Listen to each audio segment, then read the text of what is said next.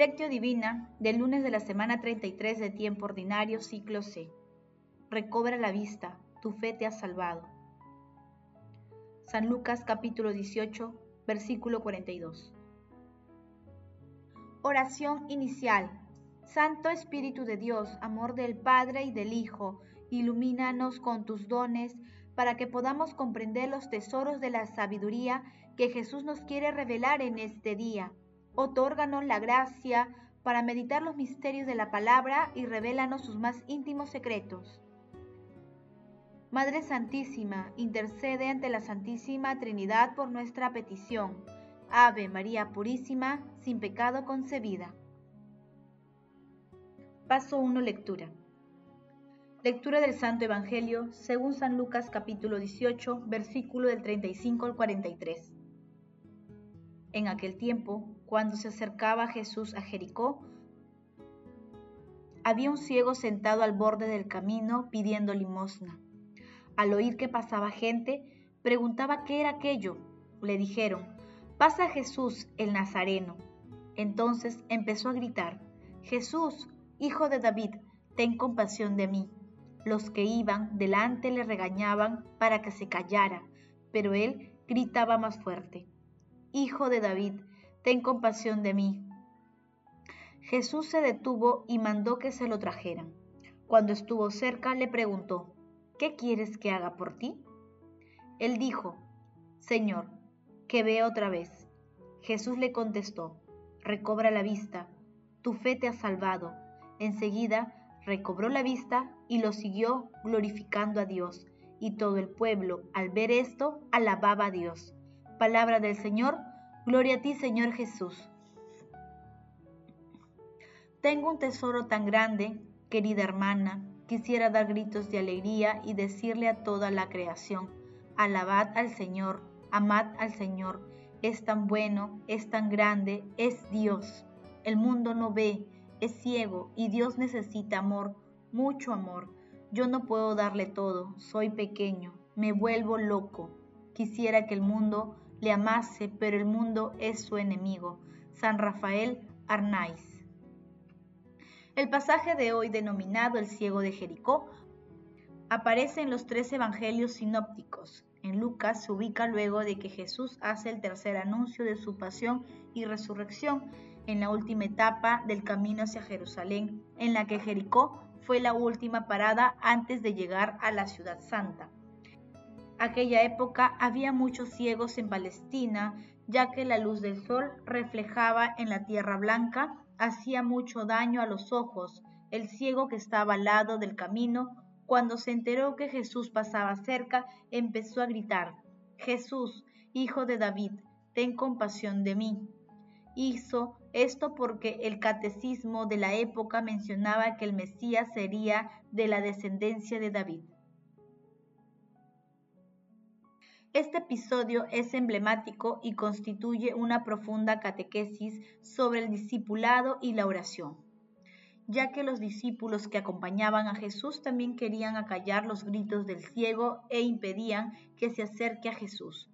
Pero ante la voluntad de Jesús se ven obligados a llevar al ciego ante él y Jesús le pregunta, ¿qué quieres que haga por ti?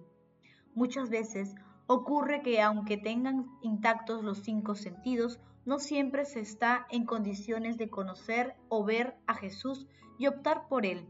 El ciego superó el obstáculo personal de la ceguera y el obstáculo generado por los que le impiden acercarse y reconoce la divinidad de Jesús.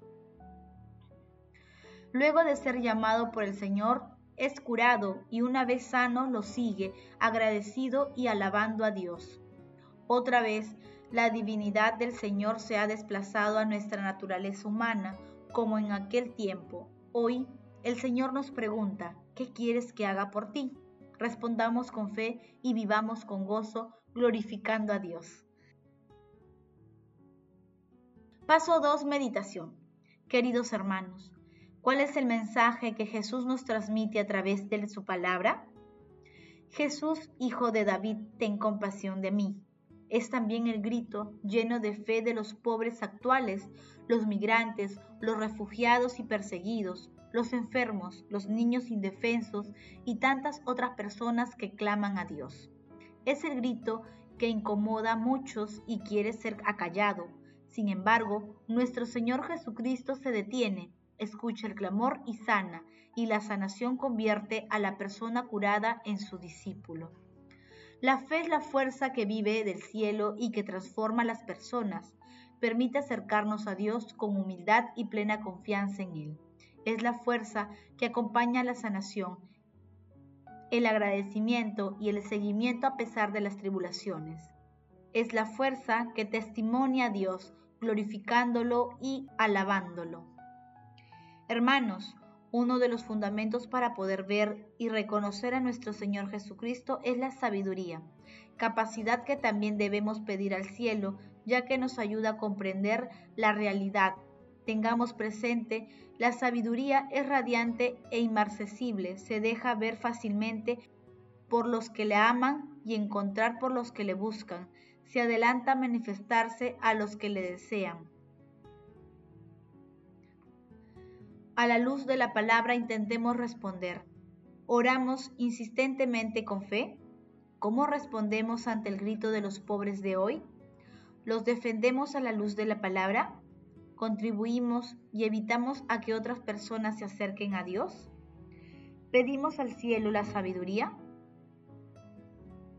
Que las respuestas a estas preguntas nos ayuden a comprender que todos los beneficios divinos se obtienen por la fe, asimismo a ser verdaderos discípulos y a reflexionar sobre cómo defender a nuestros hermanos más necesitados a la luz de la palabra y que nunca nos detenga algún tipo de ceguera o esclavitud.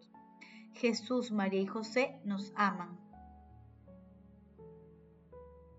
Paso 3. Oración. Amado Jesús, a ti clamo. Jesús, Hijo de David, ten compasión de mí.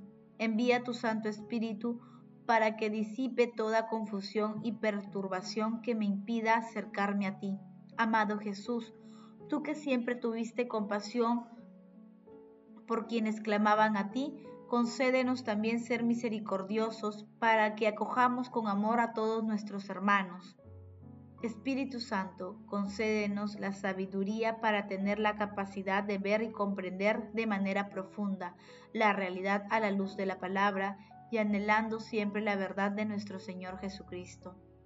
Espíritu Santo, te pedimos inspires y fortalezcas a todos los consagrados, consagradas y fieles de la Iglesia, para que anunciemos con entusiasmo y sabiduría el Evangelio que conduce a la vida eterna, siendo verdaderos discípulos de nuestro Señor Jesucristo.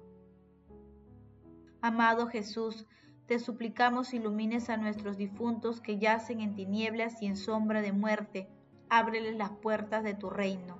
Madre Santísima, Reina de los ángeles, intercede ante la Santísima Trinidad por nuestras peticiones. Amén. Paso 4. Contemplación y acción. Hermanos, contemplemos a Dios con un texto de San Gregorio Magno. Que todo hombre que sabe que las tinieblas hacen de él un ciego, grite desde el fondo de su ser Jesús, Hijo de David, ten compasión de mí. Pero escucha también lo que sigue a los gritos del ciego. Los que iban delante lo regañaban para que se callara. ¿Quiénes son estos? Están allí para representar los deseos de nuestra condición humana en este mundo, lo que nos arrastran a la confusión, los vicios del hombre y de temor, que con el deseo de impedir nuestro encuentro con Jesús perturban nuestras mentes mediante la siembra de la tentación y quieren acallar la voz de nuestro corazón en la oración. En efecto, suele ocurrir con frecuencia que nuestro deseo de volver de nuevo a Dios, nuestro esfuerzo por alejar nuestros pecados mediante la oración, se ven frustrados por estos. La vigilancia de nuestro espíritu se relaja al entrar en contacto con ellos, llenan de confusión nuestro corazón y ahogan el grito de nuestra oración. ¿Qué hizo entonces el ciego para recibir la luz a pesar de los obstáculos? El grito más fuerte. Hijo de David, ten compasión de mí.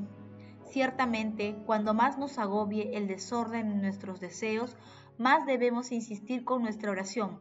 Cuando más nublada esté la voz de nuestro corazón, hay que insistir con más fuerza hasta dominar el desorden de los pensamientos que nos invaden y llegar a oídos del Señor. Creo que cada uno se reconocerá en esta imagen en el momento que nos esforzamos por desviarlos de nuestro corazón y dirigirlos a Dios. Suele ser tan inoportunos y nos hacen tanta fuerza que debemos combatirlos. Pero insistiendo vigorosamente en la oración, haremos que Jesús se detenga al pasar. Como dice el Evangelio, Jesús se detuvo y mandó que lo trajeran. Queridos hermanos, Hagamos el compromiso de orar con fe y perseverancia en todo momento, así como escuchar y actuar ante el grito desesperado de los pobres de hoy. Ayudemos a otras personas a acercarse al amor infinito de la misericordia divina. El amor todo lo puede. Amemos que el amor glorifica a Dios. Oración final. Gracias Señor Jesús porque tu palabra nos conduce por caminos de paz, amor y santidad. Espíritu Santo, ilumínanos para que la palabra penetre a lo más profundo de nuestras almas y se convierta en acción. Dios glorioso, escucha nuestra oración. Bendito seas por los siglos de los siglos. Madre Santísima, intercede ante la Santísima Trinidad por nuestra petición. Amén.